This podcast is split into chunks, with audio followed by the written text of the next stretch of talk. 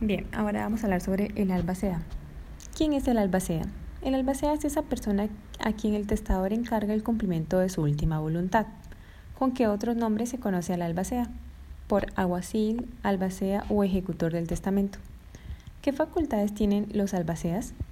Tendrán todas las facultades que expresamente le ha conferido el testador y no sean conferidas a las leyes. Además, las siguientes, disponer y pagar los funerales, hacer gestiones para la seguridad de los bienes, hacer inventarios, pagar deudas y legados, administrar los bienes. ¿Cuáles son las clases de albacea? Albacea voluntario y judicial. El voluntario es esa persona a quien el testador encarga el cumplimiento de la voluntad y lo acepta. El judicial es la persona nombrada por un juez. ¿En qué caso se nombrará un albacea judicial? Solamente en los casos de renuncia, remoción o falta del que estaba nombrado en el testamento cuando así lo pidieren los herederos instituidos. ¿A quién le incumbe el cumplimiento de la voluntad del testador si no se dejó instituido un albacea? A los herederos. ¿Existe obligación de aceptar el cargo de albacea? No, ninguno está obligado a aceptar el cargo.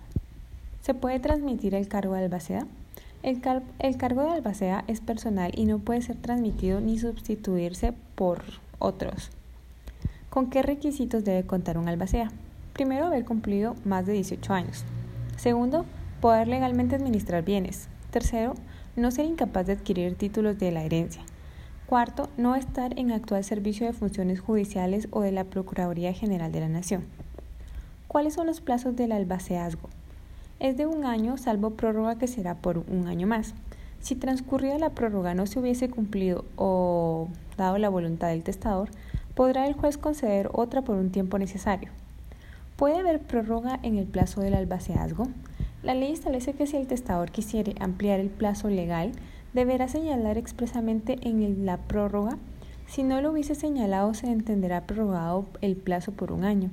Si transcurrido esa prórroga no se hubiese todavía cumplido la voluntad del testador, podrá el juez conceder otra por un tiempo que fuera necesario atendida las circunstancias del caso.